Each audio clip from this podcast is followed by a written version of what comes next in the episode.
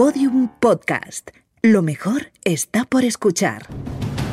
Cuando los cartógrafos del Renacimiento reflejaban en sus mapas una zona jamás pisada por el hombre y por tanto seguramente peligrosa, dibujaban una criatura mitológica y escribían debajo: Ic sunt dragones. Aquí hay dragones. ¡Ay, qué maravilla! Bienvenidos a Podium Podcast, bienvenidos a Aquí hay dragones.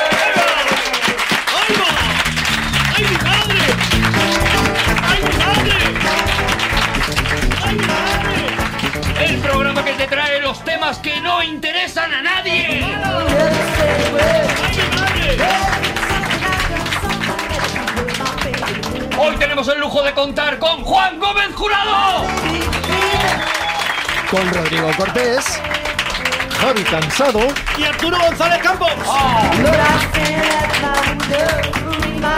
Bueno, vamos, vamos con ello. Vamos a, vamos a empezar hoy. Los temas que tenemos son, son fuertecitos, ya, ya lo aviso. ¿te das cuenta de que la gente cuando aplaude de verdad corta abruptamente? Claro. Abruptamente. Empiezan bien y fingen entusiasmo. Y suena entusiasmo. Mm, suena sí, a ha, genuino ha habido entusiasmo. emoción en este estudio. Pero en cuanto ven que pueden, todos dejan de aplaudir a la vez. Mm. Pero hay parte de respeto a creo que ya están hablando. O sea, creo que ya que, que ya debería callar, no, callarme y dejar el aplauso. Pero lo- yo creo lo, lo bonito aquí es esa intuición colectiva, instantánea, Ah, que de repente se transmite mentalmente Sí. y que hace que el aplauso termine. Por cierto, ¿estáis a favor del superlativo super? O sea, súper bien. Depende. ¿Estáis, Claro. a, fa- estáis a fa- a favor Depende, de- por ejemplo, tengo del ilísimo o del super? ¿Qué- ¿Por qué no te cantáis? Ísimo. Por el ísimo. Ísimo. Yo, yo, desde luego, por el ísimo. Buenísimo, buenísimo. ¿Y por qué es súper y no hiper? Yo lo que, lo que escucho, como el, el lenguaje se hace, lo hace la calle, ¿no? O sea, yo creo que, que estamos a punto de, de- de- ya en 100 años Sí. se dirá super, será el superlativo, será super, y además se dirá todo en el isón. Se dirá todo, "Ta- ¿te has venido? ¿Te has venido? Ah, Se se dirá. todo eh, Sí, eh, condicionado, o sea, acortado, ¿no? Eso, ¿estás Pero venido? Yo depende, el súper, por ejemplo, nunca he entendido, y no sé si es, si es el tema que tú estás queriendo sacar, a lo mejor me estoy desviando, No, no, no, no. pero nunca he entendido que el supermercado sea más pequeño que el mercado. Y el hipermercado muchas veces es como de barrio. Y Es no he entendido qué es lo que condiciona que a un mercado lo llames supermercado. No, pero el hipermercado es el más grande. O sea, hipermercado es, Es, el- no, claro, es como no, el espacio no, y el, es que no es así. El espacio y el hiperespacio. El hiperespacio es inabarcable. El espacio lo puedes abarcar. Será Puedes- en todo menos en los mercados. Nunca hemos hablado de economía, pero será en todo menos en los mercados. En los mercados, los mercados son más grandes que los supermercados. Piensa en tu barrio, Vale. ¿vale?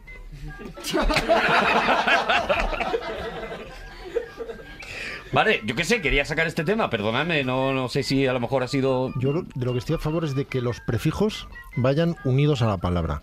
Si tú dices súper bien o súper fácil, tú di lo que quieras, tú a tu rollo, Mm. pero se escribe junto.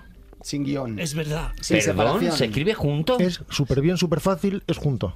Correcto. No es Correctísimo. súper espacio fácil ni súper guion fácil. Es súper fácil. Correcto. Los prefijos van unidos a la palabra a la que modifican. Claro. Me y estoy quedando loco ahora mismo. O sea, por ejemplo, una frase que digo yo mucho que es tengo súper ganas de verte, que es una cosa que digo yo muy habitualmente. Super ganas eh, va junto también, es de la Liga de la Justicia, super Todo ganas. junto. Todo junto. Sí. Sí. Y luego además hay momentos en los que tú puedes aplicar un prefijo, como acaba de decir Rodrigo, y hay momentos que no. Por ejemplo, tú tienes un supermercado, pero no tienes un mercadísimo. Claro. ¿Y qué preferís? ¿Un prefijo o un sufijo? ¿Qué es lo que, qué es lo que más os gusta? ¿Prefijo o sufijo? Prefijo. Prefijo siempre, ¿vale? A ver, yo prefijo todo. porque ya lo tengo. Lo que pasa ¿Sabes? es que el, el- el- el prefijo quita, digamos, quita la incertidumbre. Sin embargo, el sufijo, estás, no sabes lo que va, cómo va. O sea, los amantes del suspense prefieren el Hitch- sufijo, ¿no? Hitchcock, Hitchcock era un loco del sufijo. No necesariamente porque tú dices super o minus y tienes el suspense de qué va a ser mucho o qué va a ser poco. Claro. Aún no sabes. Claro. Solo sabes que viene algo que va a ser mucho, pero está el suspense. ¿De qué van a hablar? Mm. Hay misterio. Por Esa es ejemplo- la pregunta que se está haciendo ahora mismo cualquiera que esté escuchando esto. A mí todo el ¿De rato. qué van a hablar? A mí todo el rato me estáis minusvalorando. Entonces, cuando yo digo ese minus, ahí hay una. No, que- es, no es sorpresa. Te estaremos minusvalorando, pero para lo que podríamos, Claro. súper poco. Que en este caso iría junto. Pues de esto va más o menos lo de lo de lo del programa este, o sea, no sé si mm, os apetece seguir o no os apetece seguir, la verdad. La verdad que no.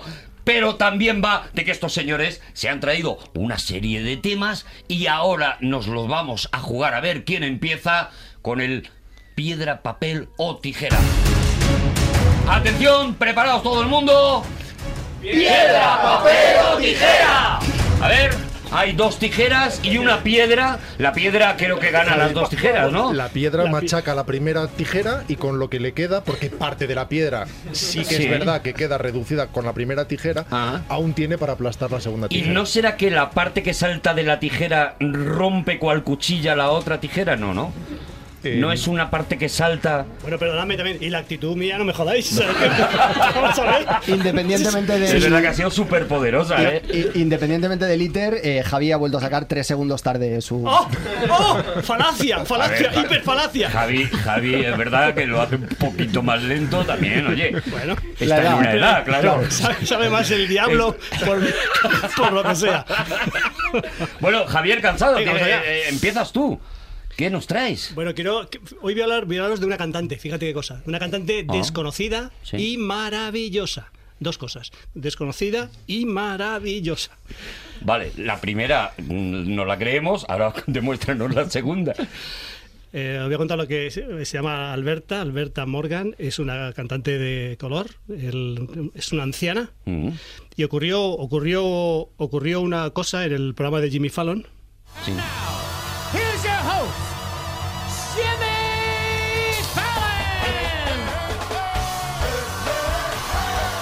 Fallon saliendo, morándose. que, que cosmopolita soy, ¿eh? Oh, Es que el, el- lo que pasa es que toda la información de este de que ocurrió en este programa, lo que, de lo que voy a hablar, no está en internet ya, lo han borrado. ah.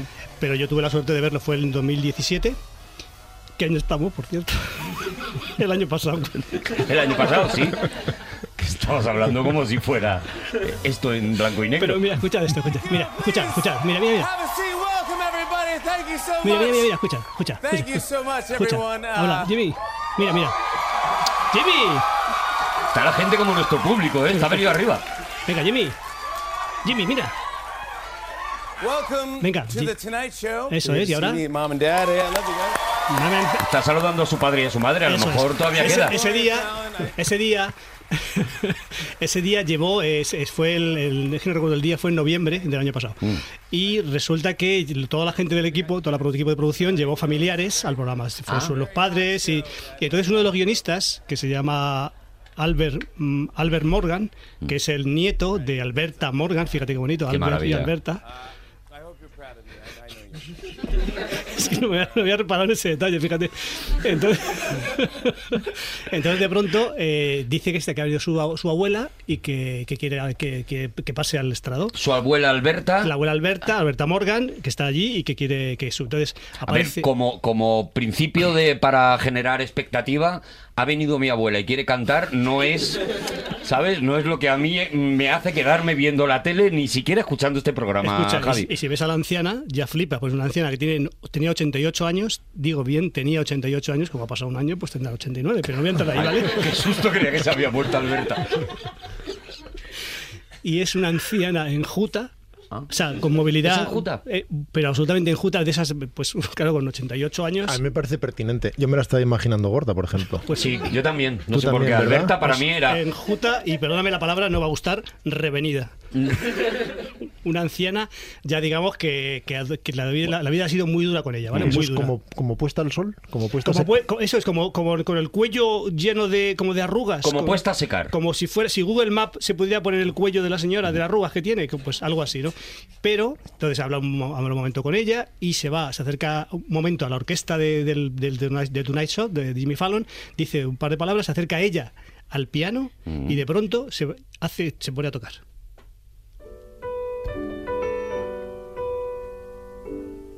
I'll be down to get you in a taxi, honey.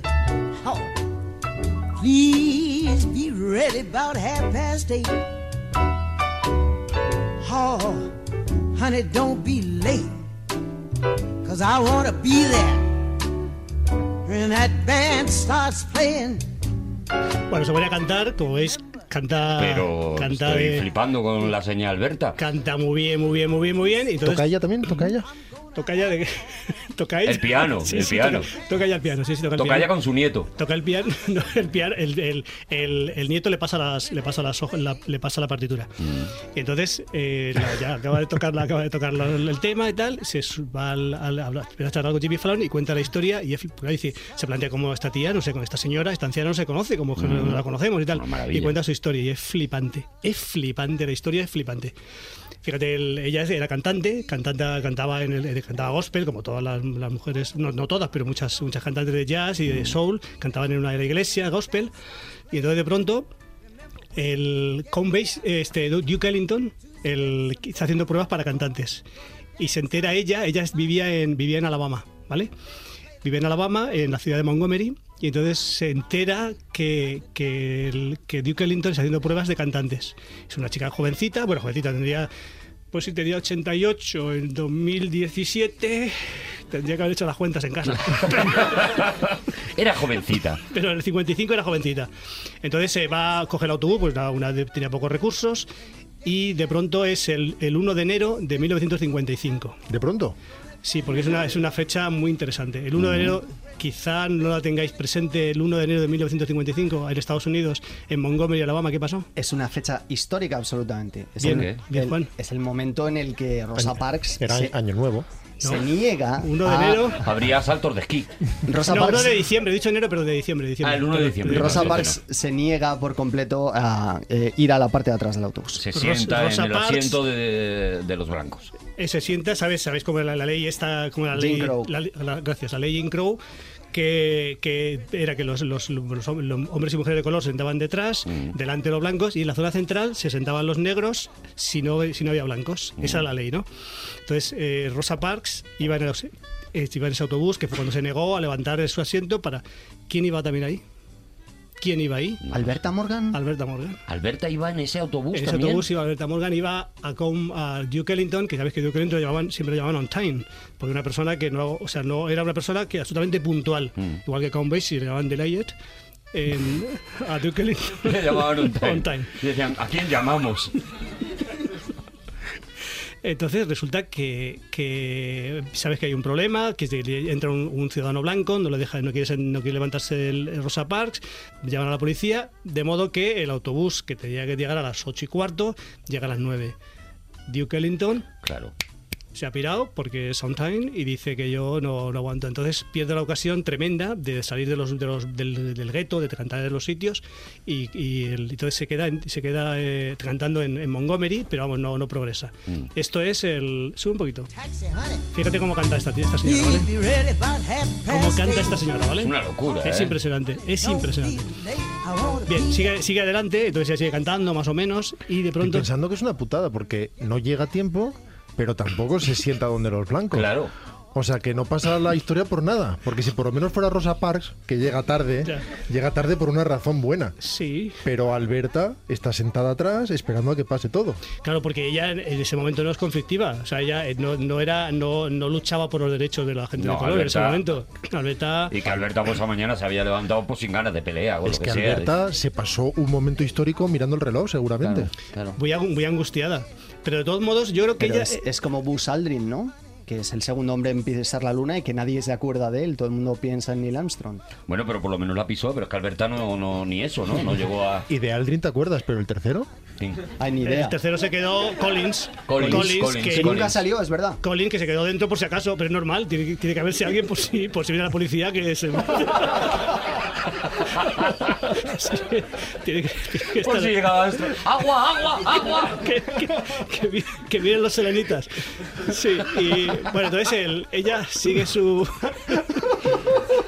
Sí. Estoy pensando que si está Collins dentro del módulo lunar Sí. y está fuera, por ejemplo, ¿qué le dice a Aldrin? Si llamo tres veces soy yo y si llama... No, yo creo que es igual con el claxon, ¿no? O sea, tú en principio estás en el módulo lunar y llaman a la puerta, tú en principio abres, ¿no? ¡Astro! ¡Astro, coged la llave! No me hagáis levant- levantarme. Que me tenéis ya hasta el moño. Bueno. eh, entonces. Collins eh, diciendo, volver pronto que hasta que no oigo la puerta no pego el ojo. Con él como una madre. El- bueno, entonces resulta que esto es.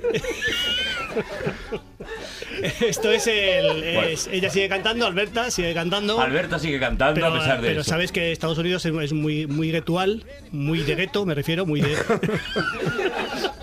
¿Guetual es la palabra? Guetual. Bueno, Vale, sí, hemos es- dicho que es súper. Súper getual. Súper guetual. O sea, que quiere decir que la gente puede ser tener una, una, una carrera, una, una- un trabajo, una labor en, en su, en su com- comarca, ¿no? Allí, ¿cómo se dice? No son comarcas allí. Llaman ¿Condados? En los, en los condados. Counties, counties, los Counties, counties. condados, incluso en el, el estado, si no es Vermont, porque Vermont es muy pequeño, pero si es otro estado un poquito, por ejemplo, Kentucky, ya Ajá. puedes vivir de Kentucky. O sea, las personas que viven en Vermont tienen que ir un poco a lo mejor a donde sea, Illinois, pero los que viven en, en estados grandes, en Texas, por ejemplo, son autosuficientes. En total. En New New Hampshire también tienen Tú de Kentucky, de que- en Kentucky lo tienes todo, Eso digamos, es, ¿no? Vale. Entonces sigue allí y de pronto el, el- se, se muda a, se muda a, Mira que me caía bien Alberta, ¿eh? se muda a Memphis. Se muda a Memphis, ¿vale? Mm. Por lo que sea, tiene un trabajo allí, se va a Memphis. Y el, el 4 de abril de 1968. Que de- podría ser a lo mejor el 4 de marzo, a poco que le apretemos. A ver, con la fecha ha es un venido mes- es un cogido mes- con pinzas. Es un mes con R, eso está claro. O sea, para, Hay marisco bueno, comer, seguro. Para comer marisco en New Orleans. para comer langosta. Para comer. ¿Habéis tomado los cangrejos esos que, que no tienen cuerpo? No, pero- pero no tienen caparuza, no tienen Te lo- caparuza. no tienen Te lo ponen con una, No tienen una salsita, caparazón. una salsita Cangrejo picante. desnudo. Una salsita picante que está muy rica. Pero es maravilloso, o sea, eso, eso es, te, te hace la cabeza, te hace chiribita la Ella cabeza. llega a Illinois, ¿no?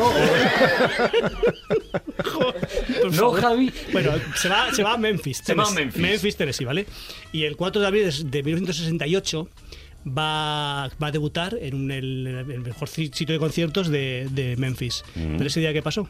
No lo sabéis, claro. El 4 de abril de 1968, No, algo no- que pasó con, en, un, en un motel con, un, con una persona de bien, con un reverendo, el reverendo Mar, Mar- Mar- Ya, Martin. ya lo, ya lo ha pillado la gente, Javi. Sí, Javi. Vale, Ahí hasta U2 hasta le hizo una canción. vale, pues eh, No te digo más. No te digo más. Si U2, será conocido. U2, que tú vas a Estados Unidos o a Inglaterra y dices U2 y dices, ¿cómo? How? Pues mira, si ellos entienden Alberta, que entiendan nudos. Vale. Vale. Bueno, muere, muere, asesinan, perdón, asesinan a, a A Martin Martin, Luther Luther King. A Martin Luther King. y entonces sí. se suspende todo. Hay Pero de todas formas, Alberta, perdóname, la señorita Fletcher de la historia de los negros americanos, ¿eh? Bueno, Donde aparece ese día. y tiene tan mala suerte que deja de que deja de cantar deja de cantar y deja de, de, digamos de la vida profesional la deja pues tiene, ya empieza a meterse en la vida política y, y deja de cantar no deja de cantar porque canta en su casa pero ¿Ahora se mete en política? abandona Ahora, o sea, Ahora, haberte Ahora- sentado en el bus, Claro, hombre. a lo fácil, iba a lo fácil. bueno han pasado 13 años de vicisitudes Claro, no, es que. ha vivido cosas. claro le han pasado a madrugado días bueno y, Estoy deseando que se encuentre con Kunta Quinte. Y, y entonces él deja la- y, y, eh, estará hablando con Jimmy Fallon, que es lo que estoy contando ya con Jimmy Fallon, y de pronto llaman por teléfono Pero, y estás, llama. pero está saltando ya al presente. ¿a O sea, de, más, de repente más, es está ya en el programa de Jimmy ¿Ha Fallon. hecho dos cosas en la vida? Ya está, que lo que nos interesa a nosotros. Pero no ha cantado más. No, no, o sea, no ha tenido más No. oportunidades. Ha cantado, insisto, pues ha cantado, en, su- casa. ha cantado en casa, en la fiesta ha cantado Happy Birthday to You, etcétera. O sea, o sea tu, tu punto, por resumir. eh, Perdón, es- es Happy Birthday.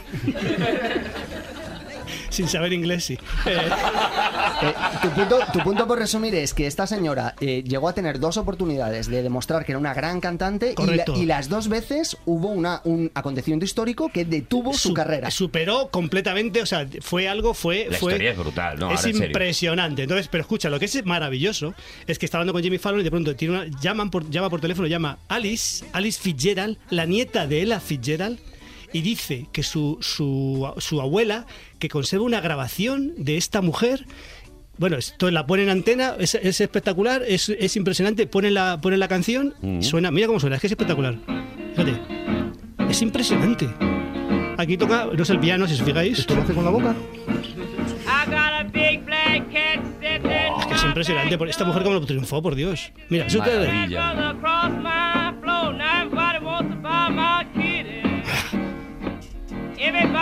Maravilla. que dice, dice la nieta Alice, Alice Fitzgerald decía que su, su abuela, Ella Fitzgerald, que adoraba a esta mujer. Y, y todo, bueno, se ponen a llorar, bueno, tremendo, ¿no? Tremendo, tremendo, tremendo, tremendo, tremendo. Y ya como fin de fiesta, como colofón, ya tremendo. eh, se- se- bueno, todo esto, no diría arrastrándose, tiene, tiene una movilidad reducida, la, la anciana está hecha... No lleva bastón, eso sí. O sea, es una persona que si llevara bastón no te extrañaría, pero no lo lleva.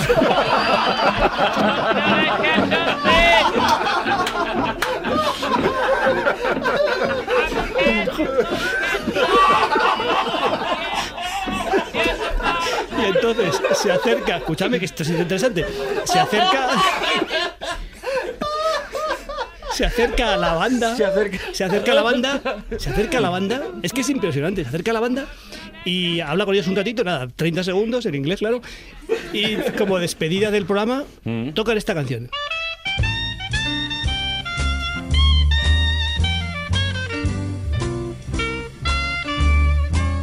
I got a mind to ramble.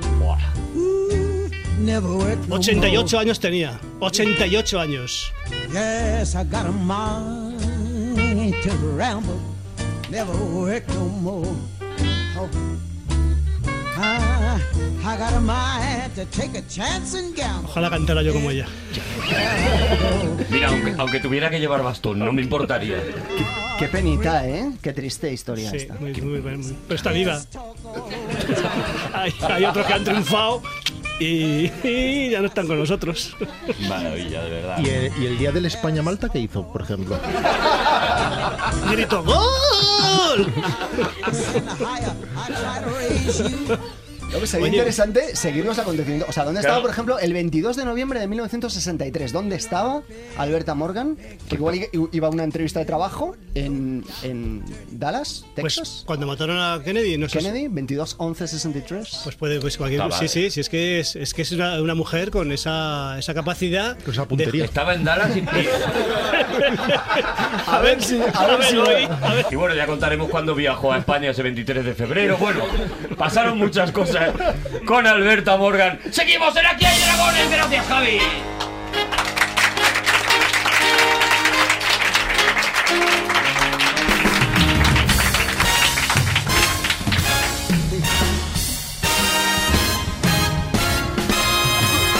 I get up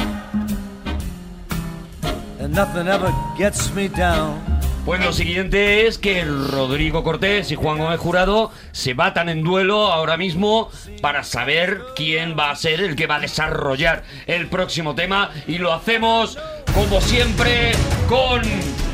¡Piedra, papel o tijeras! Atención, papel contra tijera. Juan Gómez Jurado ha sacado tijera, Rodrigo Cortés ha sacado papel. Está clarísimo. Y súper honesto, ¿eh? Por ahora no se ha dado el conflicto que odio y estoy tranquilo en este programa, pero eso va a pasar.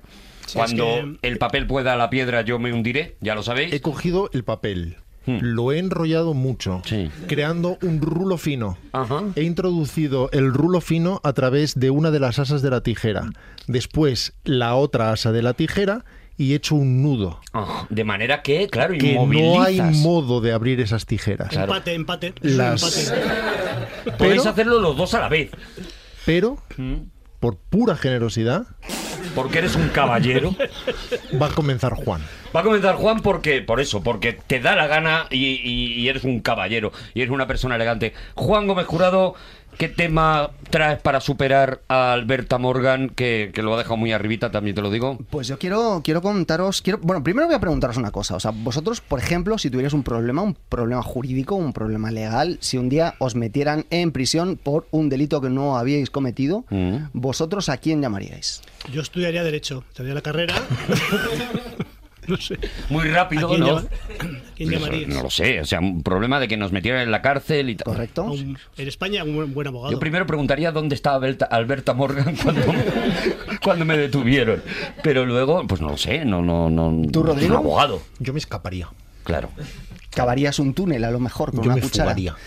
Vale, eh, yo creo que si necesitaras una investigación, un investigador, eh, yo creo que a todos el investigador más grande de todos los tiempos, que el primero que nos viene a la cabeza además enseguida, es muy fácil deducirlo, sería... He pedido a Sherlock Holmes que venga. ¿Qué? ¿Sherlock Holmes? No es un caso para un detective. En una situación así debemos recurrir a todo el que pueda ayudarnos.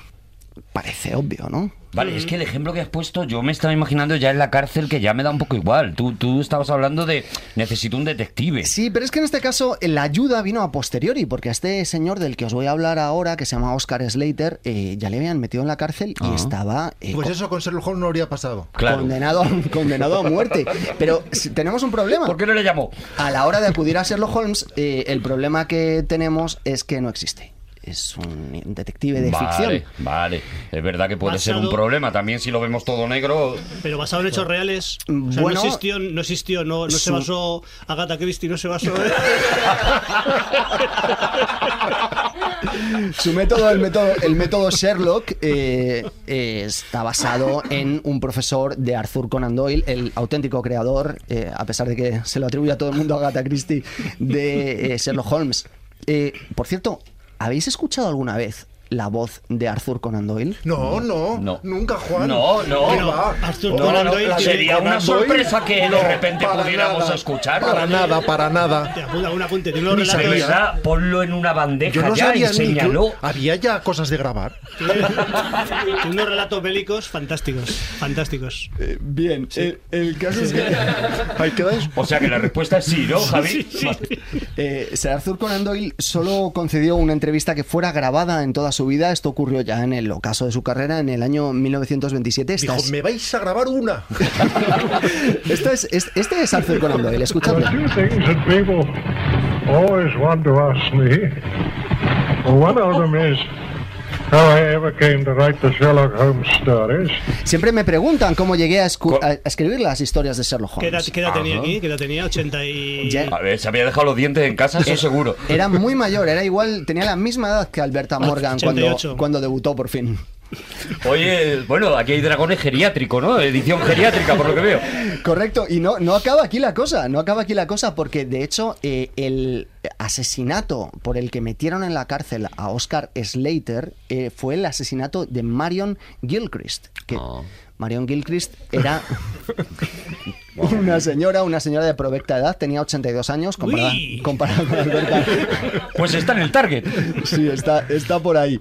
Eh, era una señora de 82 años que vivía en la zona alta de Glasgow. Ella vivía en un, en un piso, en un, en un edificio de apartamentos, junto con su mucama, con su ayuda de cámara, como lo queramos, he usado un término del siglo XIX, es que es, Sí, Sí, mucama, pero es mucama. precioso, mucama es Mucama precioso. es muy bonito. Mucama. es su empleada de hogar, ¿no? Es Que se como, llama- como cubano. Sí, se llama Helen Lambie, que era una señora de 21, de 21 años.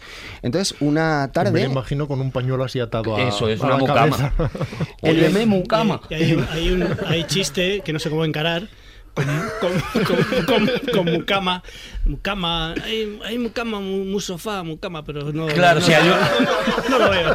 O sea, no lo veo. Hay un chiste de mobiliario ahí y que cada uno lo desarrolle, No lo veo. digamos. El, el- El chiste abierto. Está- está eh, ahí, pero no lo veo. Podemos El- crear el chiste abierto y la gente en los comentarios que. Lo eh, puedes apuntar en una libretita Eso es, y luego lo y lo desarrollas. A lo mejor otro, otro programa. sí, entonces, el eh, eh, 21 ella, ella estaba en Glasgow, en la parte de arriba de Glasgow, ¿no? En la parte Correcto. alta. o sea, Upper Glasgow. ¿Ves Glasgow? Pues son dos o tres rotondas más arriba, ¿no? Bien, el 21 de diciembre de 1908, su mucama, Helen Lambie, salió a comprar el periódico de la tarde. Esto es una- un ritual que se producía ¿Has dicho por la mañana? todas las tardes. No, he dicho el 21 de diciembre de 1908. Pero ella salía con tiempo, por si se agotaban. Esto, esto a los millennials les va a parecer rarísimo. Había gente que utilizaba para informarse el papel y de hecho había dos... Millennials técnicamente es del 80 para acá. Aquí somos millennials, aquí todo el mundo es millennial, amigo. Bueno, millennial bueno, no es un chaval de 17 años. Pero, o sea, por ejemplo, Javi no. Bueno, Javi, ¿no? Vale. Y yo estoy más cerca de Alberta ya que de los millennials, ¿eh? También. No digo más que cerca no. de Alberta que del Rubius. Pero es que miréis a los jovencitos para decir... Sí, no, no, no. Millennials es verdad que es a partir de los 80, ¿no? O sea, que, que, bueno, hay mucha gente que podía ser millennial. Bien, entonces... eh, Ella se levanta, se levanta de la siesta porque es por la tarde. Correcto, y la sale mucama a y comprar el periódico va a de la comprar tarde. el periódico. de la tarde. Ojo, esto es un ritual que se repetía todas las tardes. Bien, entonces ella sale de la- del apartamento, echa la llave del apartamento y echa también la llave del hall, del exterior del edificio. ¿Para ¿vale? encerrar a la señora? ¿Para asegurarse de que la señora no sale? No, pues porque ella no quería dejar la oportunidad de que entrara nadie, como que es una cosa por Claro. otro, por otro dentro lado del normal. edificio estaban la señora y Collins, también, que es el que se queda siempre dentro de las cosas, ¿no? No. No, vale. Bueno, resulta, o sea, para que lo visualicéis, ¿os acordáis de, mm, para que os hagan una idea, ¿os acordáis de eh, mm, Breakfast at Tiffany's, la, la película? Desayuno con diamantes. Sí, bueno, pues un, un sitio así pequeño, de apartamentos, etcétera. Mm, bueno, vale. será, será un edificio parecido, ¿eh? Cuando, cuando tú ves las fotos. Bueno, ya, sé que está, ya sé que está en Nueva York, ya sé que es otra época, pero es ese rollo de, de edificio, ¿vale? O sea, de estos edificios que tienen un piso y luego otro. Eso es. Pero Sí he visto alguno. eh, en el que hay mucha gente que entra y sale. Para y mí, por eso se echaba la fuera. Para mí el concepto apartamento es pequeñito. O sea, Apartamento es un aparta- pequeñito. una- y aparte, la- en los doblajes españoles de los 60 se decía apartamiento. Sí. Apartamiento. Que, Sí. eh, por ejemplo, eh, eh, Que también daba para meter el coche, a lo mejor. bueno, Y también se decía extravertido. extravertido, pues Sí. puede ser. Y apartamento. ¿Has Ya hecho está. un chiste, Juan? ¿O Sí, lo ha parecido el, a mí? el vecino, el vecino de abajo, es que no se ha para, que, para que se celebre lo, lo- lo- lo necesario. El vecino- un chiste que ha entrado. El vecino de abajo de la, de la señora de Marion Gilchrist, que se llamaba Arthur Adams, eh, vivía en la casa de abajo con sus hermanas. Y entonces de repente ellos escucharon unos golpes muy fuertes. Bien, en el piso de arriba igual eran más fuertes que estos. O haces po, po, po, po, o golpeas con... Claro, he pecado de inseguridad a lo mejor, ¿no? A no ser no que se ella estuviera haciendo las dos cosas, ¿sabes? Te ha quedado a ti mejor. ¿Me A no puedes ser hacer- que lo me que quisiera es hacer- molestar a es, que Arthur no ha- Adams. es que él no ha golpeado la mesa. Claro, es que yo no he golpeado. Los efectos los puedes hacer Los tú. hago yo, los hago yo, no Vale, te pues entonces el vecino de abajo, Arthur Adams, escucha unos golpes muy fuertes. Bien, entonces eh, las hermanas le instan a que suba a comprobar si Marion Gilchrist se encuentra. A que suba y compruebe si eh, la señora se encuentra bien. Está sola. Solo, solo vive ella, ¿no? En ese, en ese- no, ella vive con la mucama. No, te pero se ha ido, se ha ido. Ya Se ha ido la puerta, mucama y en este momento está completamente Arthur. Adams sube y me imagino llama, golpea Llama a en la puerta, ¿no? nadie contesta. An- Ante La eh, mucama estaba comprando el periódico. Ya, ya, bien, bien. es que no- Claro, claro. Claro, ante la posibilidad. ante la posibilidad de que eh, efectivamente no haya pasado absolutamente nada, pues Arthur Adams se aburre y vuelve a bajar. Atención, esto es importante. Él, vu- él vuelve a. él vuelve a bajar. Y entonces las hermanas, hay un periodo aquí, aquí de tiempo, las hermanas le dicen, oye, pero no has comprobado que la señora está bien, los golpes eran extraordinariamente fuertes, esto no es normal. Qué, qué, qué redichas eran las hermanas, ¿no? Sí, a lo mejor le estoy poniendo un poquito de mi personalidad. Y entonces eh, Arthur Adams vuelve a subir. y en el momento en el que está subiendo, él se cruza en el pasillo con un señor muy bien vestido, perfectamente trajeado, que le saluda con toda elegancia. Él va caminando con calma. Arth- Arthur Adams le saluda. De repente. Afternoon. Claro, porque la- Sorry. estamos en el vespertino. Y entonces eh, también aparece. eh, ¿Hay, un buenas en, en inglés también? ¿Un buenas? Un buenas. Hi. Hi. What's up? buenas. What's up? Hi. Sabéis que yo odio a la gente que dice buenas. ¿Así? ¿Por qué, Javi? Porque me parece que es, que es- si quieres saludar, saluda, pero no- si no quieres saludar, no saludes. Pero Claro, pero es, un, es verdad que es muy inconcreto. ¿Buenas, qué? Buenas. Bueno, dime un buenos días, no me digas nada, pero buenas, mm, te meto. El caso es que regresa Helen Lambie, que se encuentra con Arthur Adams también. Ella también ve al señor que pasa y le saluda. ¿no? Pues, un señor que pasa, está, está muy bien trajeado, muy bien vestido. pero escucha, perdóname que acote, no había más pisos. Había, pisos. cuatro pisos. Había encima. cuatro pisos, pero el que se entera es Arthur Adams. ¿Tú has Pero- visto Desayuno con Diamantes? No, pero escúchame, pero quiero decir que podía, podía haber este señor de otro piso, entiendo. Claro, la- lo que Ah, ellos es que eso sospechan no- es en que ese se- momento. Es que se me ha quedado claro, por Dios. Claro. Claro, Pe- claro. Pensaba solamente que era un primer piso donde vivía Arthur Adams y sus, sus hermanas, que se llama Henriette Adams. y luego el Belinda de- Adams. Belinda Adams y Margaret. Adams. Spoiler, spoiler. El señor trajeado y perfectamente eh, educado y que caminaba con calma es el asesino. ¿De acuerdo? Ay, pero nos has hundido la historia. No. No nos lo veíamos venir. Como lo de la voz de Conan Doyle. Bien, entran en el apartamento porque Helen lleva obviamente llaves Sí. y eh, lo que encuentran es a la anciana en el suelo con la cabeza tapada por una alfombra Sería tímida. y eh,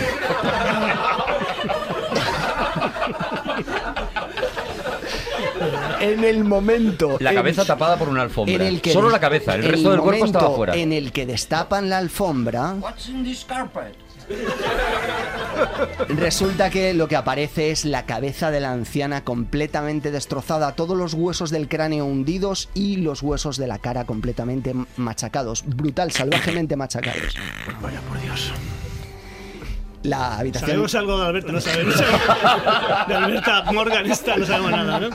Bien, eh, eh, la, la policía obviamente acude y encuentran, atención, porque eh, esto no lo he dicho, es importante también, eh, esta señora Marion Gilchrist solo tenía una afición en su vida, que era coleccionar joyas. Bueno. Coleccionaba joyas y las bueno, guardaba en un Cada cajón. uno sus manías. Y atención, porque a pesar de que ella coleccionaba joyas de gran valor, lo único que encuentra la policía a faltar es que hay una caja de documentos que ha sido forzada y de la cual han desaparecido algunos documentos, no sabemos cuáles, Mm. pero ahí había más papeles y de repente hay algunos que no están. Y las joyas, todas. Y las joyas están todas, salvo una excepción, un broche de diamantes. Pero otras joyas de mucho más valor se habían quedado ahí. Porque el ladrón coleccionaría documentos y broches de diamantes. No sabemos qué, qué ocurre, pero el caso... eh, Pero, bueno, pero es un misterio, vamos a ver, es un misterio de verdad. O sea, esto, esto, Esto- ha pasado, esto no es una novela de Sherlock Holmes de verdad. No, no, no, esto ocurrió. Y de hecho ocurre que el público inmediatamente exige un culpable. Necesitan que Pero les había den... gente mirando todo el rato. El público que lee... Los primos de Arthur Adams, pues, El público de que lee en los periódicos de la mañana, porque esto era por la tarde, en los periódicos de la mañana, el horrible crimen de Marion Gilchrist eh, Ujú. exige un culpable inmediatamente y la policía, por supuesto, no tarda en darles un culpable al ¿Cómo público. estaría Twitter ese día? Efectivamente. Pues mira, es verdad. eh, el culpable lo encuentra enseguida, en cinco días. Hoy hubiera tardado cinco minutos. El culpable se llama Oscar Slater. Es un señor muy ¿Es feo. el principio, el que habías dicho, el que estaba en la cárcel? Sí, sí, correcto. sí. Entonces, ¿dónde está- claro, dónde el está? falso culpable. ¿Dónde No, él ha empezado por ahí. Ha empezado diciéndonos, un señor ha ido a la cárcel. Mm. Se llama como Ah, sea. Oscar Slater. Y es, y es, y La historia está estructurada brutal, de Pero verdad, ¿eh? Otra cosa no tendrá Juan. O sea, estás diciendo que Oscar Slater no est- estaba en la cárcel equivocadamente, o sea, le- es- era un señuelo de la policía Sí, para sí. atrapar al otro, Te voy a contar para que el otro se confiara, hiciera vida normal. Espera, ahora me mola más la historia de Javi. Po- ¿Podías acoplarlo para que.? Me parece bien. Y de hecho, fíjate, si. ¿Podríamos si- ajustar los hechos? si esta, si esta fue la broma, la llevaron al extremo, porque Oscar Slater estuvo 18 años en la cárcel por este delito. Que se 18 confiara. años. que era lo mío, decía, ¿no? Que- se había hablado de un par de semanas, cabrones. Te lo están mirando, Oscar. Oscar Slater Y la tenía. poli le decía, no, que está a punto de derrumbarse, haznos caso. un poco más, Que un ya- poco que ya- más, que ya- Oscar. Que ya, que, ya, que ya confiesa, que ya confiesa. Si es que tiene cara de culpable, si es. Oscar Slater tenía tres particularidades que le hacían culpable. Era judío, era alemán, por tanto extranjero, y era muy feo. Era un hombre calvo y de nariz ancha. Pues poco le pasó. 18 años. Poco, poco me parece. Estamos en la época en la que los feos eran culpables por definición. Estamos en la época de la frenología. En las películas, Correcto. las películas, Los lo- feos. los- son los malos. O sea, por ejemplo, nosotros aquí de los cuatro cometemos un asesinato y todo el mundo sabe quién sería el primero en caer. Ya, pero no me ha hecho gracia esto que. Bien, el caso es que en realidad lo que las únicas, eh, en- lo voy a entrecomillar mucho, eh, las únicas eh, pruebas que tenía la policía para, para culpar a Oscar Slater era que vivía cerca de Gilchrist, por cierto con una prostituta, con lo cual era persona de mal vivir, y que había intentado recientemente vender eh, un boleto en el que, un boleto de empeños, sabéis que los boletos de empeños también valen dinero, un boleto de empeños en el que había empeñado un broche de diamantes. Para mí, para mí es culpable. se buscó. Para, para mí ese tío es culpable. Es que lo estaba pidiendo. Claro. En cuanto el abogado llegó a preguntar por el broche de diamantes, eh, se descubrió que el broche ni se parecía al que había desaparecido y que además lo había empeñado eh, semanas antes de la muerte. Con lo ¿Ves, cual, Javi? Has hecho un Twitter. Claro, y estos, efectivamente, Te has adelantado. Estos polis eran, eran tuiteros porque no dejaron que los hechos les distrajeran de su opinión. Oh. Ellos insistieron en que él era culpable porque Es una buena hipótesis y por qué lo voy a dejar, claro. ellos se aferraron. Entonces, a- a Oscar Slater estaba en un barco con destino a Nueva York cuando llega a Nueva York y eh, se encuentra con que las autoridades le dicen que se- le están buscando por un crimen que supuestamente ha cometido él allí. Mm. ¿Vale? Porque además él había, se había subido al barco con nombre falso. Joder, es que de verdad, es que lo iba pidiendo. Claro. Es que lo iba pidiendo. Entre lo de feo, En ese barco iba. Alberta Morgan. Vale, entonces lo que. lo- ¿Puedo, puedo cantar? ¿Puedo cantar? lo que, lo que, lo que ocurre es que, fijaos, Haberte sentado en el asiento. ni siquiera le obligan a volver. Él dice, no, no, no, yo quiero regresar, cuando se entera de lo que está ocurriendo, además él hablaba poco inglés, se lo traducen, eh, eh, yo quiero regresar a, Lo- a Glasgow para limpiar mi nombre. Yo no soy el asesino de esta mujer. Fijaos si estaba convencido de su inocencia, que se sube al siguiente barco. Claro, es que realmente uno sabe si es inocente o no. Eso, Sí, se eso lo sabe, sabes. se sabe. Yo creo que, Que se no- sabe. Eso lo Uno sabe. mismo, cuando cierra, la, pu- cuando cierra la puerta de tu habitación, sabes si Tú ha sabes. matado o no ha matado. Tú sabes lo que los deberes no se los ha comido el perro, lo Eh, sabes. Eso, eso sabes. El 27 de mayo de 1909 es condenado a muerte. O sea, fijaos si tenía clara la ¿Cómo se policía. le ha complicado la cosa, eh? Si tenía clara la policía que era él. Bien, el abogado, que no- por lo que sea no era muy bueno, eh, sin embargo, logró mover a las masas y logró reunir 20.000 firmas para conmutar la pena de muerte por perpetua eh, con trabajos forzados. Cadena perpetua con trabajos forzados. La excusa que puso es que se le había condenado solo con pruebas circunstanciales. Hoy en día, con estas pruebas hubiera durado 5 minutos delante de un juez. por mucho que hagas un change.org, te, te- te dan la, la papeleta seguro. En aquella época no. Bueno, entonces aquí es donde entra Arthur Conan Doyle. Porque Ostras, se me había olvidado que era Arthur Conan Doyle. Bravo. bravo, de verdad. Claro, ¿eh? pero, pero si es que es un gen mago del suspense, sí que. Joder, qué claro. Porque esto, el caso llama la atención de diversas personalidades, entre ellas la de Arthur Conan Doyle, que Sí. dice, yo voy a aplicar el método Sherlock, voy a aplicar el método Sherlock para, eh, de alguna forma, ayudar a este hombre, ¿no? Y entonces, bueno, ¿sabéis una frase de, de Sherlock Holmes en Escándalo en Bohemia, que viene también muy bien para estos tiempos de Twitter? Dice, Pásame el queso, Watson. dice Sherlock Holmes, La "Es- frase esta de cómo se notan los días más cortos ya, ¿eh? Dice, es una ofensa capital teorizar antes de tener todos los datos. Eso dice Sherlock Holmes en Escándalo en Bohemia. Ya ves. Y efectivamente, en cuanto Arthur Conan Doyle se pone a buscar, se encuentra con que Or- eh, Oscar Slater se había subido a un barco eh, con nombre falso, no porque estuviera huyendo de un crimen que no había cometido, sino porque estaba huyendo de su esposa, que por lo que sea le exigía dinero para la manutención Y fidelidad. y otras cosas que no tenía con la prostituta. Eh, empieza a encontrar testigos a lo largo del tiempo que aseguran que Oscar Slater estaba en otro sitio en el momento en el que se comete la muerte. Y no acabé la cosa, Habría porque que empezar, de hecho, por ahí, ¿no? Claro, es que han tardado 18 años en encontrar pero- un testigo. Pero no, no, no, esto, esto lleva tiempo, ¿eh? Todavía no vale, estamos vale. en 18 años. Y también encuentra un forense que asegura que no había muerto eh, la mujer a martillazos, como aseveraba la policía, porque había encontrado un martillo en casa de Oscar Slater, en el Mm. piso que tenía Oscar Slater, sino que había muerto a sillazos. ¿Sabes esos golpes que tú habías. Sí, Pues eran- esos golpes eran de silla. de sillazos? No eran de martillo. De sillazos en la cabeza. Pero bueno, quedaría la silla ahí con sangre y cosas, Claro. ¿no? Claro, O pero se es que llevó es- la silla el señor. No, pero es que eso es lo que asevera el forense. Pero es que la policía había construido todo, había presentado el caso delante del juez de, De- forma. Desdeñando la silla con Desdeñando la rota silla- con sangre. Desdeñando la silla rota con sangre. Sí, sí, la, la silla. ¿Quién no tiene una silla rota con sangre? No, no, el martillo. El martillo. Bueno, el martillo, que además es un A mí es martillo. que, perdóname, viéndolo, contándolo, según lo está contando Juan, a mí me parece que tiene, es más verosímil el martillo que una silla. Tú con una silla no destrozas el cráneo a una anciana. No, no, yo creo que. Pero todo depende de la fuerza que tengas, Claro, Javi. aunque seas pero, un descomunal. Bueno, De y, todas y que formas- había una silla rota con sangre.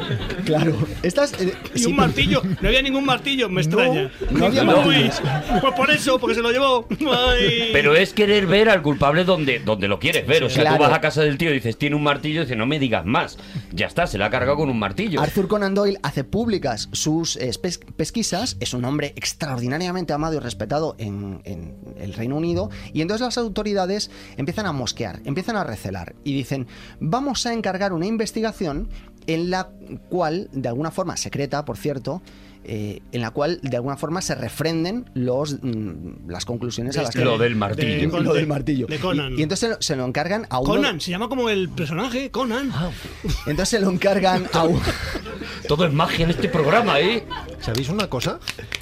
Conan es nombre, no es apellido. Ah, Se llama Arthur Conan y luego el apellido es Doyle. ¿De verdad? Sí, O sea, entonces. como Pedro Pablo. Sería. En las, cuando se refiere en las bibliotecas hay que buscarlo en la D. Si no se hace mal, tiene que estar en la D de Doyle. Por Doyle. Es un nombre compuesto. De hecho, es un nombre triple, igual que el príncipe Carlos se llama Carlos Felipe Arturo Jorge, y luego ya se apellida pues García Bellido, como se apellide.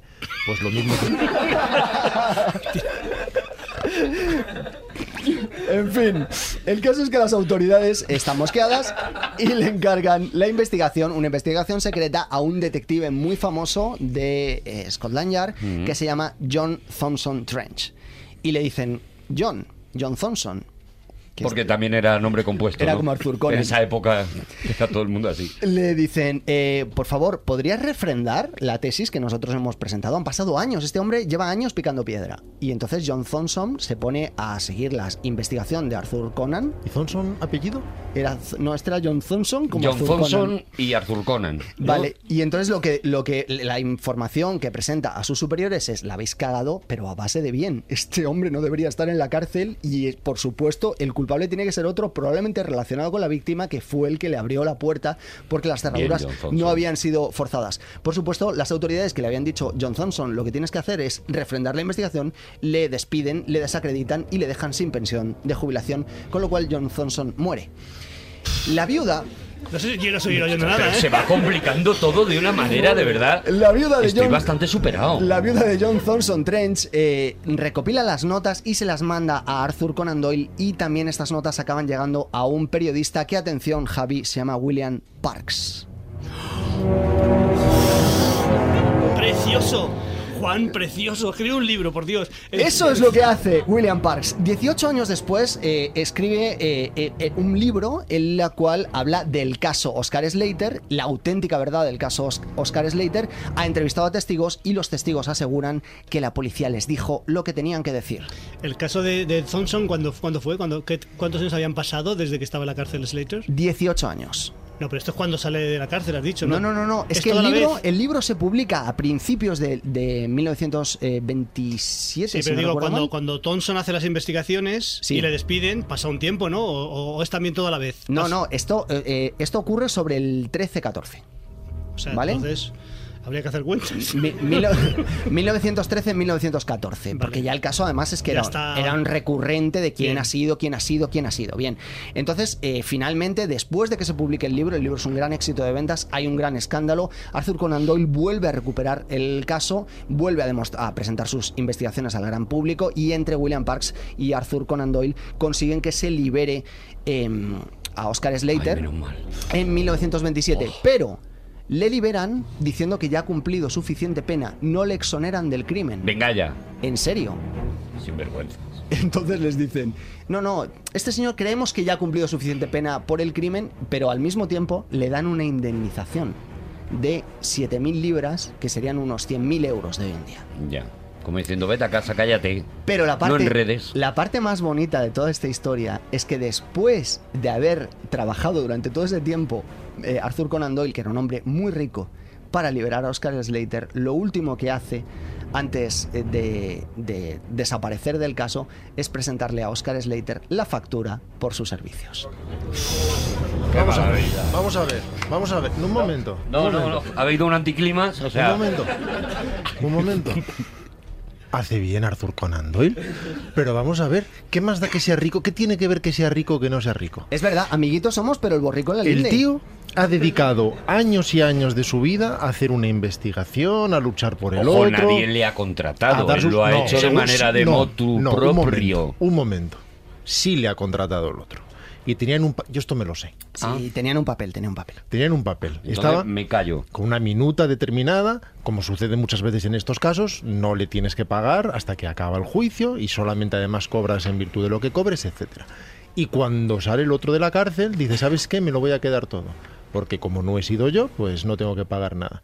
¿Y eso qué tiene que ver con Arthur Conan Claro, Doyle? no, hombre, si hombre, Pregunto es yo. un trabajo, no, no, no, no. ¿Y qué está. tiene que ver que Arthur Conan Doyle sea rico o pobre o del Betis? Bueno, ¿Qué yo- más da?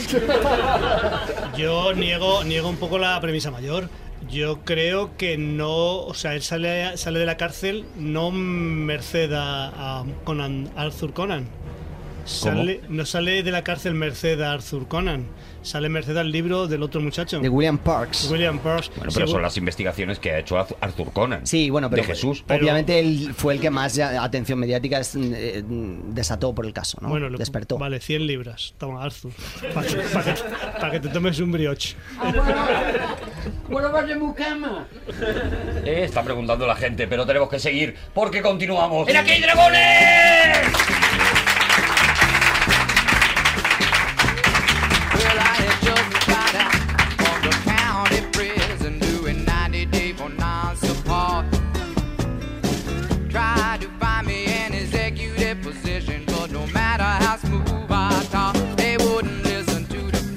Cuantísima emoción en Podium Podcast en Aquí hay Dragones. Aquí seguimos y hoy, ahora mismo ya nadie tiene que competir con nadie. Ahora mismo él ha sabido esperar, ha sabido aguantar. Es verdad, protestando por cada, cada cosa de los demás. Pero ahora, Ahora, ahora veremos. ahora llega su momentito. Y ahora es el momento de Rodrigo Cortés en el que nos exponga su tema. Yo quiero hablaros hoy de camiones.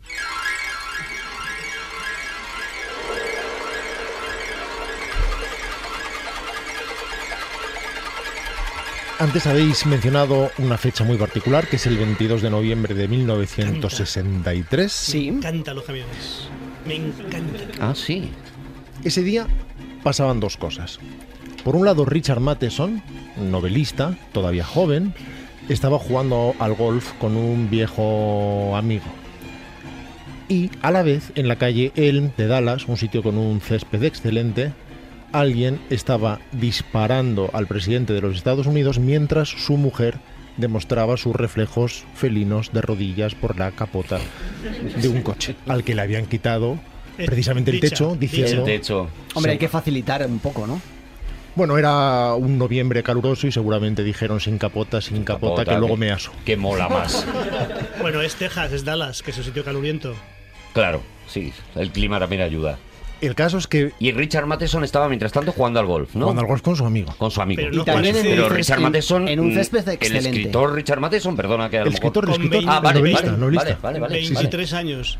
¿Nos parece muy joven para jugar al golf? ¿Nos parece que el golf. es Cuando, cuando es la edad buena. No, no, no. Matheson, vale. no, no, no. Matheson tenía 36 años. Yo no sé un- Ah, era. pues yo he deducido por tus palabras que tenía 23. Dime, No, cómo- no, dime no. cómo ha sido. No, eh, dime, dime tú cómo ha sido.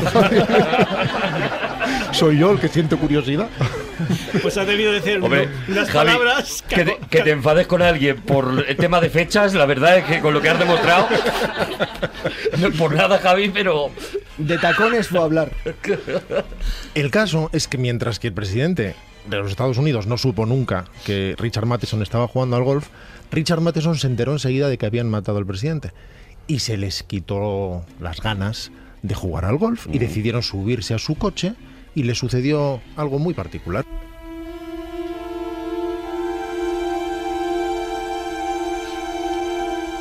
Por alguna razón, seguramente porque el país estaba más bien desquiciado, un camión se pegó al coche de Richard Matheson. Él hizo la señal de adelántame, adelántame, pero el camión no hizo eso. Lo que hizo fue acercarse más y más. Y le estuvo persiguiendo durante un buen rato, durante una buena cantidad de kilómetros, allí seguramente millas, hasta que acabaron derrapando en un borde de la carretera, en la cuneta, con una nube de polvo, viendo cómo el eh, camión se alejaba. En fin, esto no pasa de ser una anécdota, pero en manos de un buen novelista se convirtió inmediatamente en la gasolina que le estimuló para escribir un relato. Jolín, qué, qué- qué bien entra todo. hemos pegado, hemos pegado un bote todo. Qué sustos. Vamos a saltar unos años al futuro. Y ahora sí que vamos a tener un mozalbete de 24 años. Tal vez tú, con precognición, estabas sabiendo que antes o después iba a acabar, aca- iba a acabar hablando de un muchacho joven. Me Que refiero- todavía no jugaba al golf con esa edad, claro, evidentemente. Me refiero a un criajo, nacido en Cincinnati, que era el protegido de Sid Sheinberg, que era en ese momento el presidente de la MCA, que es la división televisiva de Universal, y que creía que necesitaba ya su muchacho un trabajo de mayor fuste, porque lo que había hecho es un par de episodios de una serie que se llamaba Night Gallery, y el piloto de Colombo, la famosa serie de Colombo del eh, detective de la gabardina. Yo sé quién es. Venga, te dejo, te dejo que digas el nombre, Juan. Agatha Christie. El Venga, grande, tú, el tú, grande entre los grandes, el más grande de la historia, Steven Spielberg. Vale, estamos ahora mismo en Steven Spielberg, 24 años, protegido, acaba de hacer el piloto de Colombo. La vida le va a regular. Pero ahora, si te parece, vamos a dar otro saltito hacia atrás. Unos años antes, poco después de la muerte de Kennedy, Richard Matheson decide hacer varias veces el camino de Los Ángeles a Ventura por la zona de Simi Valley, tomando notas para un relato en el que un camión va a perseguir de forma implacable a un coche. Hace este relato finalmente que acaba llamándose Duel, el título literal sería Duelo, la traducción literal al español, que acaba publicándose en Playboy. El caso es que años después, la secretaria de Steven Spielberg, este mozalbete con 24 años que ya tenía por lo visto secretaria en la Universal, una secretaria que por lo visto leía el Playboy, Hombre, es que eh, la, la gente lo compra por, sobre todo por los relatos. y que le pasa el relato al jovenzuelo y le dice, Steve, deberías leer esto. Steve efectivamente lo hace, aunque le cuesta, le cuesta, porque es eh, disléxico y tiene problemas de concentración, tiene que concentrarse muy particularmente para poder avanzar en su lectura e inmediatamente descubre que hay la oportunidad de hacer una película de Hitchcock. Una película con el mal abstracto, muy similar a lo que estaba haciendo Hitchcock unos años antes con Los pájaros, por ejemplo, pero lo que se le propone es un reto prácticamente inasumible, porque la oportunidad que recibe es la de hacer lo que se llamaba entonces la película de la semana, la película de la semana de la ABC. Cada semana se estrenaba una película para televisión, hecho con los medios del cine en muchísimo menos tiempo, evidentemente, pero en celuloide, ya que en ese momento se rodaba de esa manera, pero que debía rodar en solamente 10 días. Da la impresión de que en este programa nos estamos especializando en películas que no deberían hacerse o películas que deberían Oye, hacerse con más tiempo. Pero no, no da tiempo. Habría, habría semanas que no habría película. En 10 días. Porque eh, si en que 10 hacer una días, película. 10, 10, ve- 10, 20, 30, 3 semanas 21, 30 y una semana que no hay película. En la semana, Semana Santa. de Acción de Gracias. que Semana sea, Santa que ponían Benur. El caso es que le ofrecen hacer la película, pero tiene que hacerla en 10 días. Estamos hablando de una película de 74 minutos, una película absolutamente imposible. Además que es una larguísima persecución, ya que en la película no hay otra cosa. El que no haya visto la película, en realidad el resumen es tan sencillo como ese. Alguien va tranquilamente con su coche y un camión se pega a él y trata de matarlo. Durante 74 minutos no hay absolutamente nada más. Y hacer eso en 10 días es simplemente imposible, no hay manera. Lo que hace Steven Spielberg es no hacer caso a lo que su sentido común le dicta, sino a esa hambre que tiene en todos los sentidos por rodar, su oportunidad de hacer un largometraje único, y empieza a hacer bocetos a lápiz de vistas aéreas de diferentes tramos de las autopistas de Pearl Blossom, de Soledad Canyon, de Sand Canyon, en Palmdale, y de esta manera decide que va a colocar muchas cámaras a la vez, siempre cinco, nunca menos de cinco, a veces más, y que va a rodar en los dos sentidos, colocando las cámaras cruzadas a los, dos lados de la carretera, y unas cosas valdrán para cubrir determinados tramos y otras valdrán para cubrir otros. De esta manera, simplemente, cuando el coche y el camión volvían, cambiaba rápidamente las cámaras de sitio y conseguía material nuevo. Era algo absolutamente delirante e imposible de hacer ¿Cuánto tiempo tuvo para planificar eso? muy muy poco tiempo. De hecho, aparte de que tuviera muy poco tiempo, tuvo que hacerlo solamente en varias semanas. En el momento en que acababa el rodaje, y ahora hablaremos de eso, quedaban solamente tres semanas y media para que se emitiera la película. Es decir, el día final de rodaje. Vamos, vamos, vamos, vamos, vamos. Vamos, Steven, Vamos, que no. Digo que la película se Duel es el, el título en inglés y aquí era El Diablo sobre Ruedas, ¿no? Sí. Aquí se llama el diablo sobre ruedas. Y luego decir otra cosa, que yo estuve, estuve en un rodaje, por lo que sea, no voy a, no voy a dar explicaciones de, un- de Antonio Ozores, de Ozores, y Ozores rodaba mucho más rápido que tu Spielberg. es verdad que utilizaba mucho el zoom, Pero iban a una toma también. iba a una toma y con el zoom. Bueno, ya está. Sí, sí. Te- Entonces, eso, ¿no? Tiene 10 días, tiene muy poco tiempo de tal y le quedan 3 semanas para entregar la película. Tres semanas me has dicho, ¿no? Pero eso es cuando acaba de rodar. Lo primero que tiene que hacer es rodar, insisto, que es algo prácticamente imposible. De hecho, su productor lo que le dice es, evidentemente, esto lo vamos a rodar en estudio, vamos a hacer fondos y vamos a hacer retroproyecciones. Obviamente no podemos rodar con un coche de verdad porque es imposible llegar a tiempo. Y Steven Spielberg lo que le dijo es, de ninguna manera, no vamos a rodar con fondos, eso siempre queda mal.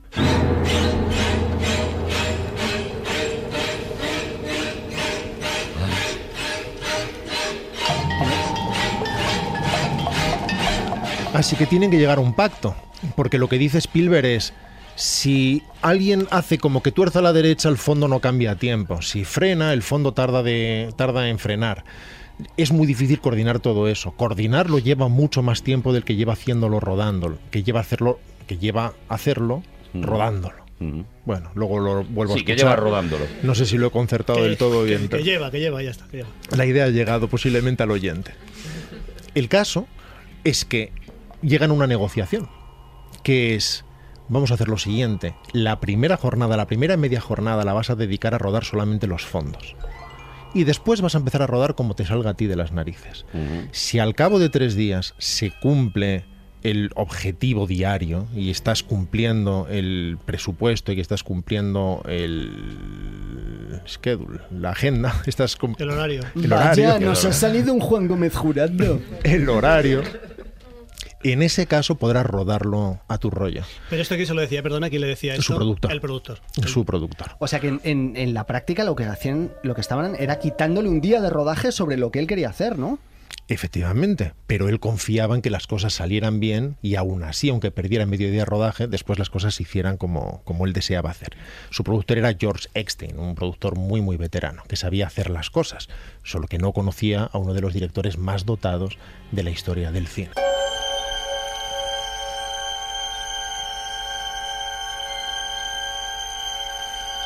A los tres días, el material era tan bueno, tan bueno, que le dejaron que siguiera rodando de esa manera.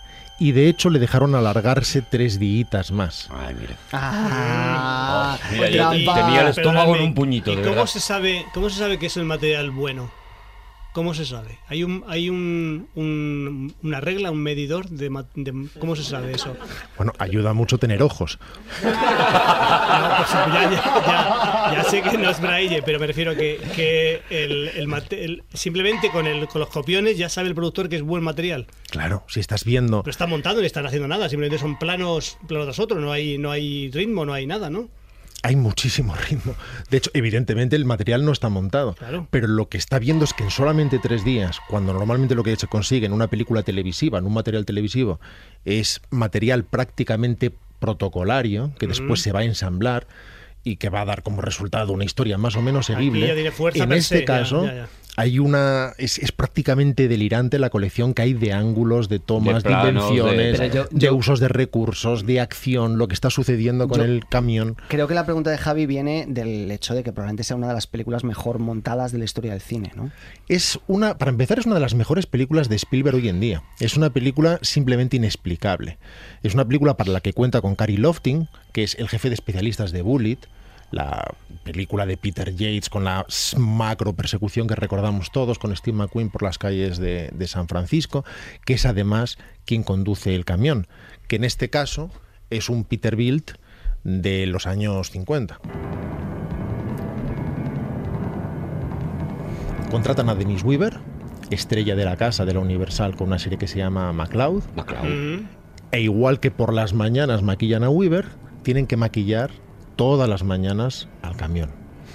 Con eh, aceite, con herrumbre, añadiéndole los insectos que teóricamente están pegados a las matrículas de diferentes estados, una idea de Spielberg, diciendo que parezcan las muescas de un Colt, que parezcan las víctimas previas de ese camión. Porque esa es una de las grandes ideas de Spielberg en esta especie de prefiguración de, de tiburón, que es convertir al camión en una especie de dinosaurio. El mal no es el conductor, a quien jamás vemos en la película. El mal es el camión en sí, esa es nuestra percepción, Mm. que esa bestia innombrable, preternatural, salida del Averno, es la que va a acabar con Weaver. En este caso David Mann, que es como le llamó eh, Richard Matheson, que también se encargó de la adaptación y de la escritura, por lo tanto, del, del guion.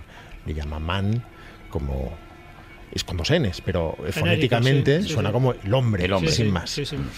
Que se muestra como alguien que no da la talla ante su esposa, que prácticamente una constante en la carrera de Matheson, como sucede en El increíble hombre menguante, por ejemplo, otra novela de Richard Matheson, que también adaptó él mismo como guionista, que se ve enfrentado como hombre moderno a una amenaza que no ha tenido que enfrentar desde hace milenios. Es una especie de retorno al primitivismo.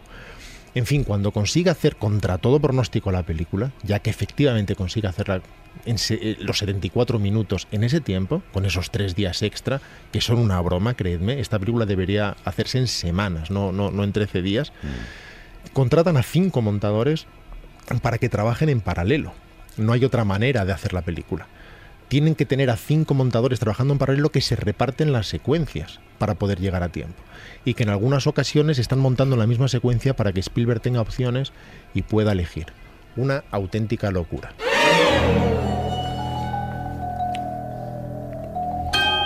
Es, un poco como, como, un, como una, una múltiple de ajedrez, ¿no? Están todos montando y Spielberg va moviendo, la, va por cada, por cada este, esta, sí, esta no, quita, pon aquí, dame, vuelve. Es una jugada de ajedrez desde el primer momento, porque él no está usando muchas veces cinco cámaras para cubrir la misma acción, sino que, aunque sea para cubrir la misma acción, lo que hace es distribuirlas a lo largo de la carretera y cada una la usa para cubrir una parte de la película. Lo que está haciendo es conseguir cinco momentos diferentes de la película con una sola, una sola pasada del camión y del coche.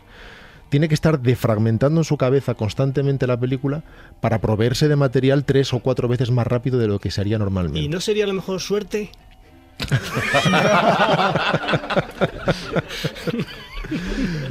En fin, no, no- no de- no descartemos esa posibilidad. Yo pongo cinco cámaras aquí, maestro, y ya. En todo caso, si es suerte que no debemos descartar, la suerte indiscutiblemente no se le ha acabado. La suerte de los principiantes. Sí, bueno. El caso es que la película quedó tan bien que se decidió que en Europa se estrenaría en los cines. Lo que sucede es que los cines exigían una duración mínima de 90 minutos, así que hubo que volver a la carretera para rodar esos 14 minutos extra. Solo que había un pequeño problema, que es que habían tirado el camión por un precipicio. En un plano absolutamente alucinante. Al final de la película, siento desvelarlo si alguien no ha visto la película. Bueno, oye, esto Hombre, es historia del cine. Efectivamente, ha tenido 50 años prácticamente para verla. Ponte con ese tema, hombre. Sabéis que yo la vi, yo la vi de estreno. Ya está. No, vamos allá. La vi de estreno, ya está, ya está. ya está. Claro, pues con los 14 minutos más. Sí, sí. Claro. El caso es que habían tirado efectivamente ese, camión, porque así es como acaba la película. Habían distribuido además todas las cámaras posibles, todas las cámaras disponibles en el estudio para rodar esa caída, como sucede siempre con, con las escenas de explosiones, cuando se revienta un puente, etcétera, por razones obvias. Y al final se montó un solo plano, un plano absolutamente alucinante, absolutamente alucinante, a cámara lenta, tan bueno que no podía competir con nada más. No había que cortarlo, simplemente mantenerlo. Y en el que introdujo el montador de sonido, y cualquiera que vea ahora la película, por favor, que la escuche, porque, porque en términos de, de montaje de sonido, de diseño de sonido, es absolutamente precursora de cosas que se harían durante décadas absolutamente alucinante. Siempre se habla de lo que es la película en términos de montaje, como ha dicho Juan, y tiene toda la razón del mundo, y de dirección, pero atentos, insisto, al sonido, no tanto a la música, a pesar de que la estamos escuchando y que es interesante, trata de remedar lo que está haciendo Herman, pero se le encarga a un músico del estudio que es Billy Goldenberg.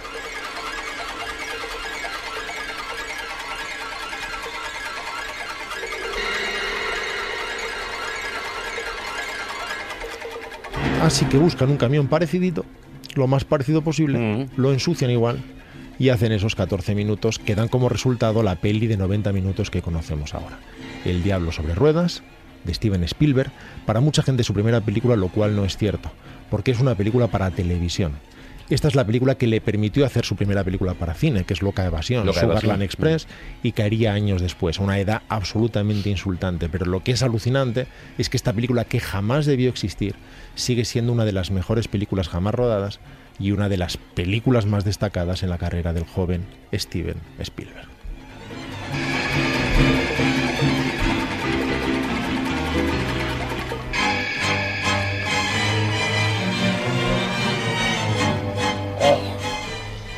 Pues yo la he visto en el estreno, chicos. Oye, que, que, que ya está, que, que, que ahora nos tenemos Hasta que, aquí que- hemos llegado. que- Claro, hasta aquí. Hasta aquí ha llegado. ¡Aquí hay dragones!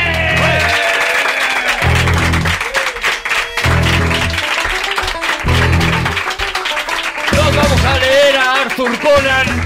Nos vamos a ver El Diablo sobre Ruedas, que a mí me entran unas ganas locas de ponerme la película ahora mismo. Nos vamos a buscar a Alberta Morgan, a ver la que está liando ahora. Algún concierto en directo. Gracias, dragones. Gracias, ha estado con nosotros Javier Cansado. Rodrigo Cortés. Arturo González Campos. Y Juan Gómez Jurado. Muchísimas gracias. Volvemos. Hasta ahora mismo. Hasta muy pronto. Ya, ya, ya. Todos los episodios y contenidos adicionales en podiumpodcast.com y en nuestra aplicación disponible para dispositivos iOS y Android.